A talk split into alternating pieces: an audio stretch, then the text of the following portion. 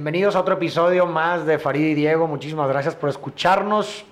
Eh, gracias por siempre estar ahí al pendiente cuando subimos algo y por compartir también. Ahí nos llegan las notificaciones en nuestras redes sociales cuando comparten y, la verdad que les agradecemos mucho por eso, porque de esa forma cobra mucho sentido también lo que hacemos.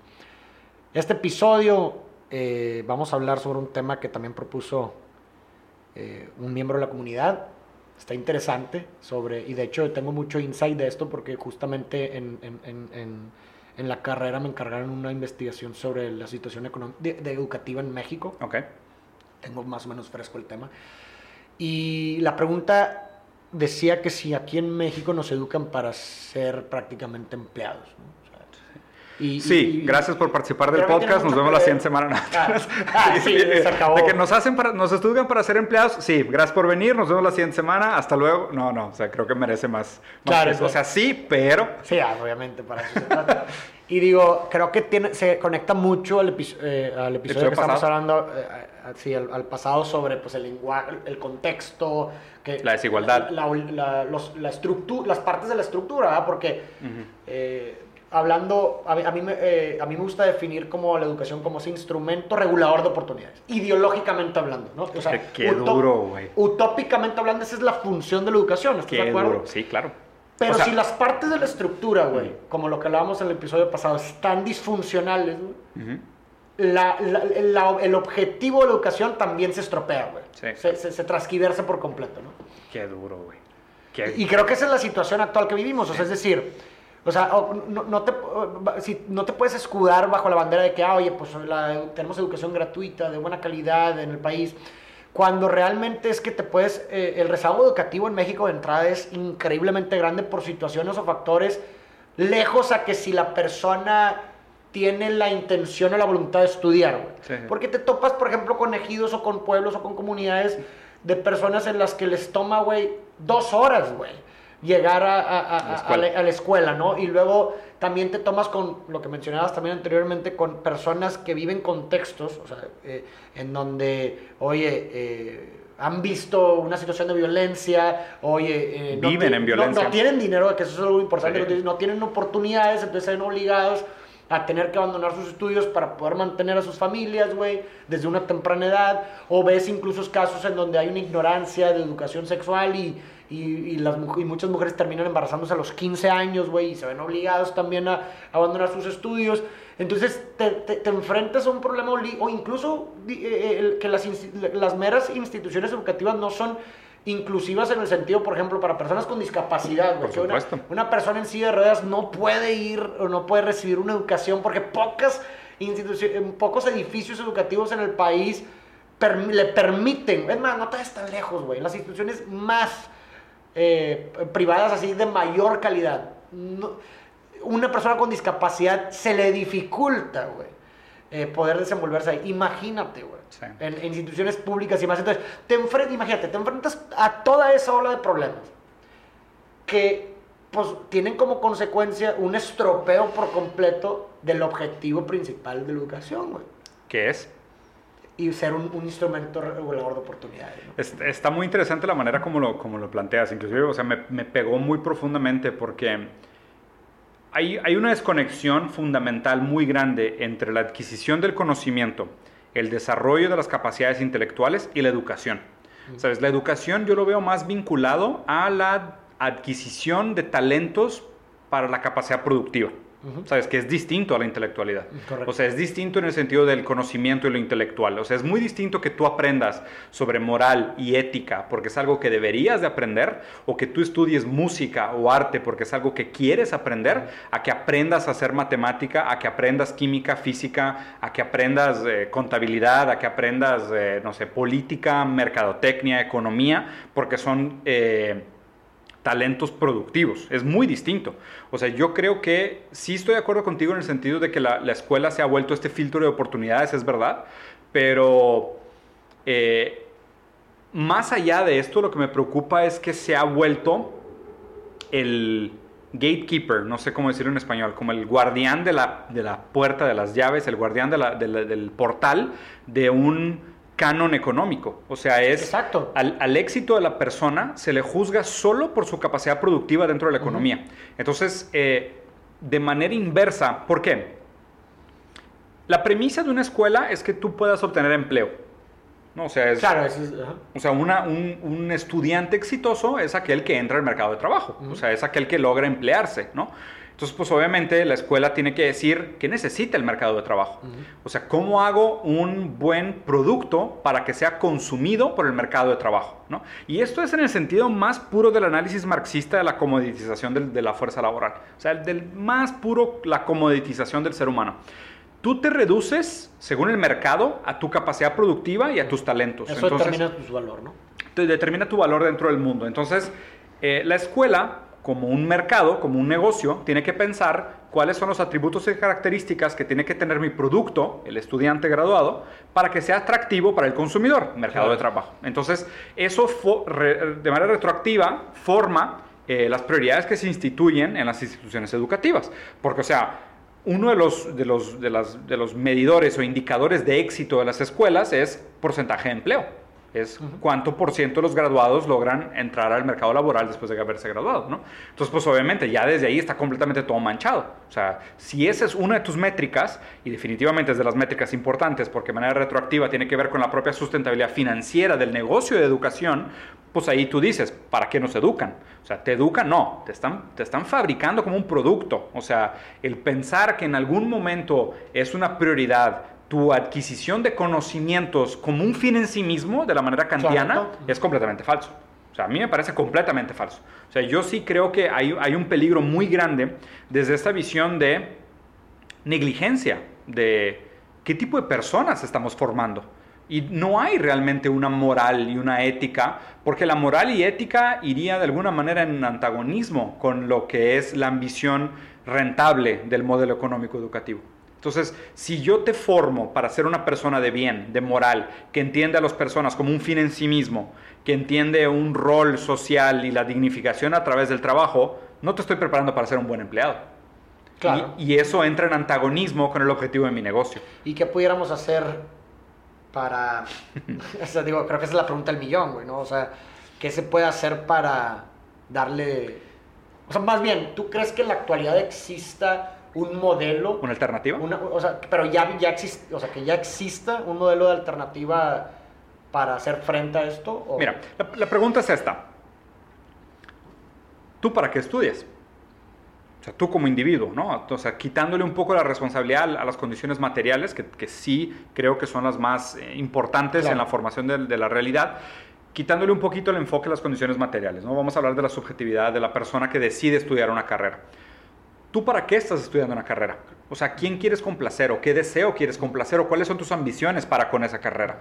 Porque pudieras decir, y obviamente también tiene que ver con las condiciones materiales con las que Claro. creciste, porque si es, oye, pues, no sé, vamos a suponer, vengo de una familia sumamente miserable y lo único que quiero es ganar dinero y resulta que eso me despierta un hambre inmoral por las finanzas y me meto al mercado de valores, pues tus motivaciones de haber estudiado esa carrera están vinculadas a las condiciones materiales. Pero si por otro lado a lo mejor tu papá es médico, tu mamá es médica y te choca la medicina y por hacerles la contra a tu papá y mamá te fuiste a estudiar filosofía y letras, pues también tus condiciones materiales de alguna manera te dieron la capacidad de formar esa decisión y llegar a ese contexto. Entonces la pregunta es, pues ¿por qué estudias la carrera que estás estudiando? Si quieres ganar dinero y tu objetivo es ganar dinero, pues eres, eres parte, eres- o sea, estás, estás inserido en ese canon económico. No hay mucho que puedas hacer, porque a ver, adquirir conocimientos está vinculado a un servicio o producto que tengas que pagar. Pues... Puedes, eh, puedes adquirir conocimientos gra- gratis. a- Actualmente. Sí. Antes a lo mejor. Antes era más difícil. Era y, más difícil. Y, y existe un costo de entrada. O sea, Sí. necesitas una computadora e internet. Sí. O sea, ya desde ahí te digo que pues, el 80% de la población pues, a lo mejor no tiene acceso a eso, ¿no? Entonces, sí, sí, sí, es, sí tenemos acceso al conocimiento. Disculpen, es mi celular. ¿Quieren que conteste en vivo? No, no se crean. No voy a contestar. Esta vez. La próxima voy a contestar en vivo. Voy a grabar en podcast una llamada. Pero lo que decía es... eh, eh, existen realmente alternativas para adquirir conocimiento. Y aparte, te das cuenta también de esto. Por ejemplo, cuando estudias economía, o eh, en la gran mayoría de los currículums económicos, por ejemplo, no se lee el libro de Marx haciendo crítica al capital. O sea, se estudia muchas versiones, ideas y teoremas que son muy elegantes y muy bonitos como modelos matemáticos sobre la economía, pero no se estudia la crítica al capital. O sea, ¿cuál es el objetivo de la educación? ¿Es realmente desarrollar el conocimiento y el pensamiento crítico o es crear productos para el mercado de trabajo? Es crear productos para el mercado de trabajo, obviamente, ¿no? Entonces aquí yo creo que, haciendo una pregunta un poquito anterior, es eh, ¿cómo se combate este, este modelo educativo contemporáneo? ¿no? O sea, que creo que ahí es, es, el problema. Eh, mi postura es que tenemos que romper este ciclo de la explotación a través del trabajo. O sea, porque mientras la métrica para el éxito de una persona siga vinculada a su éxito monetario o a su capacidad de generar ganancia, eh, pues de manera retroactiva todas las condiciones anteriores a ese éxito se van a ir alineando para eso, porque es, o sea, quiere ser exitoso, ¿no? Lo que sea exitoso para el contexto social. Y hoy el éxito básicamente se mide en dinero. Correcto. Entonces, pues, pues, de manera retroactiva toda la sociedad se conforma y se estructura en ese sentido. Mientras, y creo que Mark Twain fue el que, fue el que lo dijo, el hombre que cree que el dinero lo puede todo, hace todo por el dinero.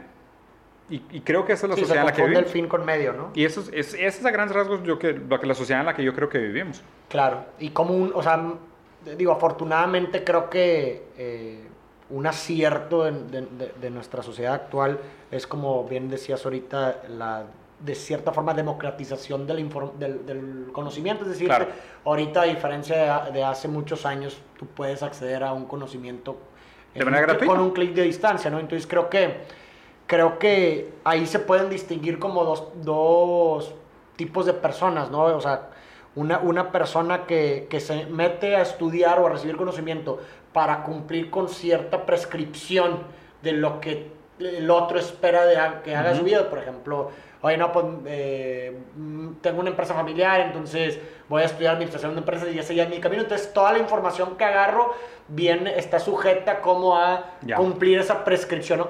Pero por otro lado, también tenemos otro perfil que a lo mejor es un poquito menos común de ese especie de, de volviendo con Nietzsche, ¿no? De sub, modelo de superhombre que va más allá de, lo, de, de, de, las prescripciones, que va más allá de los caminos preestablecidos y que, y que va en busca del conocimiento por el conocimiento en sí, mm. ¿no? Y, y, y, de esa forma creo que la herramienta que tenemos hoy en día, esa democratización del conocimiento, nos sirve precisamente para poder recabar todo ese conocimiento y entonces ir, irnos haciendo, ¿no? O sea, no llegar a lo que hablamos también el otro día, no llegar a ser, sino a llegar becoming claro. permanentemente, ¿no? Claro, este proceso continuo. Y te vas construyendo en el proceso continuo, exactamente. Fíjate que hace poquito leí una entrevista con una escritora española muy joven, o sea, una chava que creo que tiene 25 años de edad, eh, ganó, ganó premio de literatura por una publicación que hizo el año pasado de, de, de, de escrito en España, y le estaban haciendo una entrevista y le preguntaron un tema similar, le dijeron, oye, ¿tú escribirías lo mismo que escribes si no te pagaran por ello?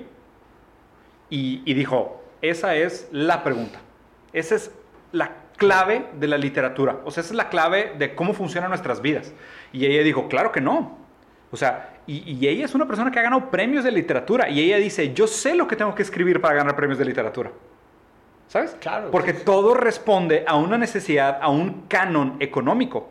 O sea, la, la, métrica, la vara con la que se mide todo lo que hacemos hoy en día tiene que ver con el canon económico.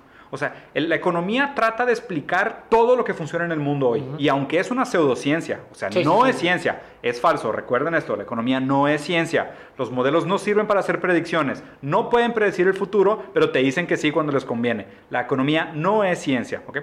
Aún así, en ese sentido, tratan de explicar todo el comportamiento de la realidad a través de la economía. Como diciendo, el ser humano tiene una tendencia natural a tomar decisiones en términos de eficiencia. Diciendo, yo quiero o sea, siempre que compro algo, recibo más de lo que creo que estoy dando. ¿okay? Y ellos creen que eso reduce completamente el comportamiento humano. Y en base a eso, crearon el canon económico, que es lo que explica toda la realidad a través de la economía.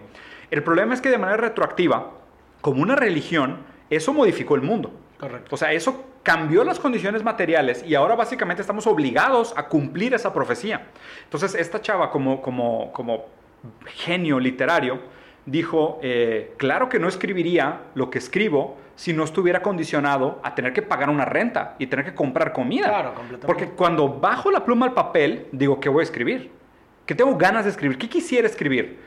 pero ¿cuáles son aquellos escritos con los cuales sé que voy a ganar premios, voy a ganar medios, voy a ganar prensa y voy a poder pagar mi renta? O sea, y deja tú más allá de aquellas grandes aspiraciones materiales que dijeras de la opulencia, de que comprar un Ferrari. No, no, no, no. Más básico que eso. Entonces, si dijeras, sí, tenemos acceso a todo el conocimiento del mundo y a lo mejor tu interés y tu vocación está por estudiar la densidad y textura de las alas de las mariposas, pero ¿estás dispuesto a morirte de hambre por ello?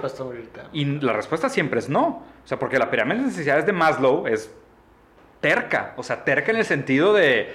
O sea, es ¿y por qué escogiste este trabajo? Ah, porque tengo una pasión enorme por comer y vestir y no morirme de hambre. Por eso escogí este trabajo. O sea, ¿tú crees que tengo una vocación? ¿Tú crees que amo el marketing? ¿Alguien realmente se va a dormir a la cama y dice, ay, amo la mercadotecnia? No puedo esperar a despertar a leer otro libro sobre las tendencias de comunicación y me... Háganme el puto favor. O sea, no es verdad.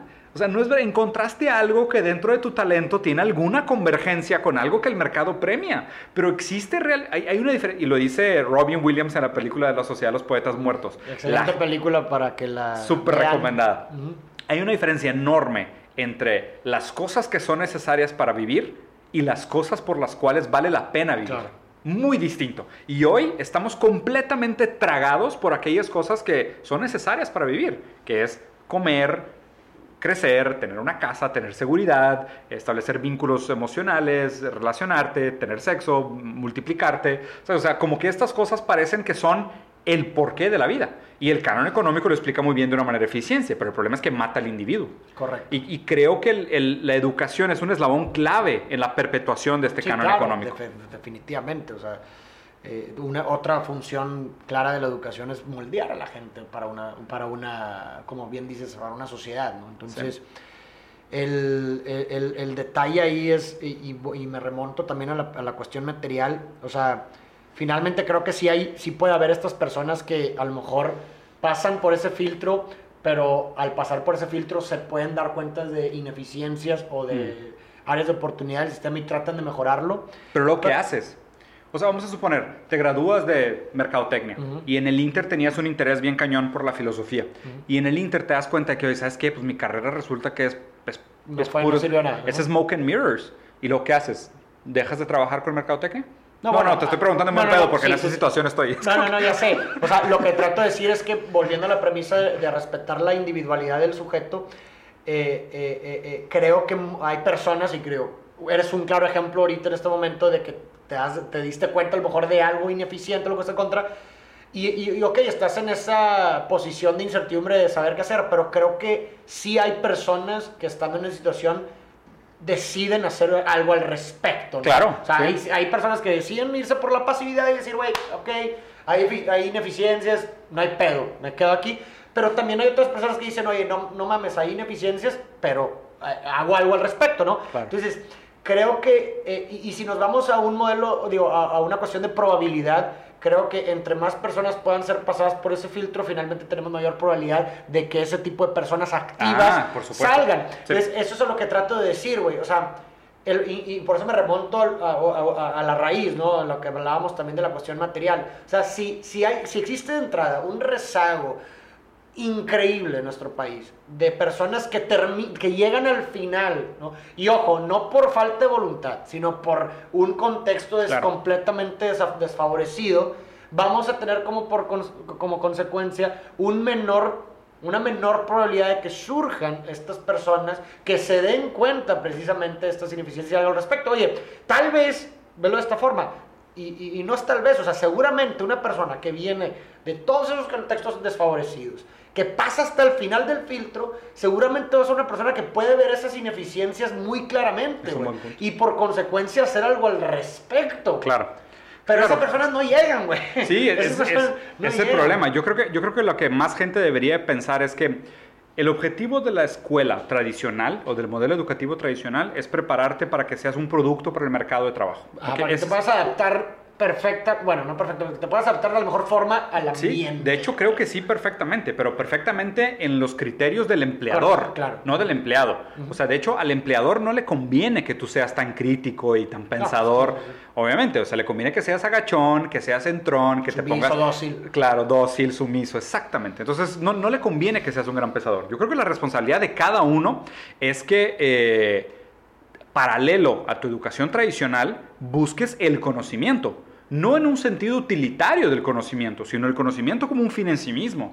Y, el desarrollo del humano y el desarrollo del individuo y el desarrollo de la subjetividad como un fin en sí mismo. No como un fin para un, para un, para un pragmatismo de, dinero, de generación de riqueza, de reconocimiento, de éxito, sino que, oye, o sea, ¿por qué deberías de estudiar filosofía? ¿O por qué deberías de estudiar sociología? ¿Por qué deberías de estudiar psicología? ¿Por qué deberías de admirar el arte? ¿Por qué deberías de leer a los grandes pensadores de la historia? Precisamente para que tus conocimientos no se reduzcan a su fin utilitario. Correcto, completamente. ¿Sí? Entonces yo creo que como, como conclusión para este capítulo, para la gente que nos está escuchando, digo, primero que nada el recordatorio que hicimos al principio, eh, si nos quieren ayudar a que más gente tenga este tipo de, conversaciones, a que más gente tenga este tipo de debates, eh, denos un like, un subscribe, compartan este contenido y obviamente mientras más gente lo comparta, los algoritmos van a decir este contenido está padre, se lo van a enseñar a más gente y existe más posibilidad de que más personas participen de este tipo de debates y contenidos. Y como tarea, lo que les vamos a dejar es, eh, más allá de la carrera que hayas estudiado, trate investigar sobre alguna alternativa que no sea rentable. O sea, estudia algo que no tenga nada que ver con el dinero. Estudia sobre el arte, estudia sobre la música, estudia sobre la filosofía, sobre la sociología, sobre otras cosas sobre las cuales, como dijo Robin Williams en, Poeta, en Los Poetas Muertos, estudien aquellas cosas por las cuales la vida vale la pena ser vivida y no aquellas cosas que hacen que, tengamos que hacer para vivir. Y más ahorita que, pues creo que es más fácil, que en otros tiempos, ¿no? Sí. Me parece genial. Pues bueno, muchísimas gracias. Muy bien. Un abrazo, nos vemos la siguiente semana. Bye.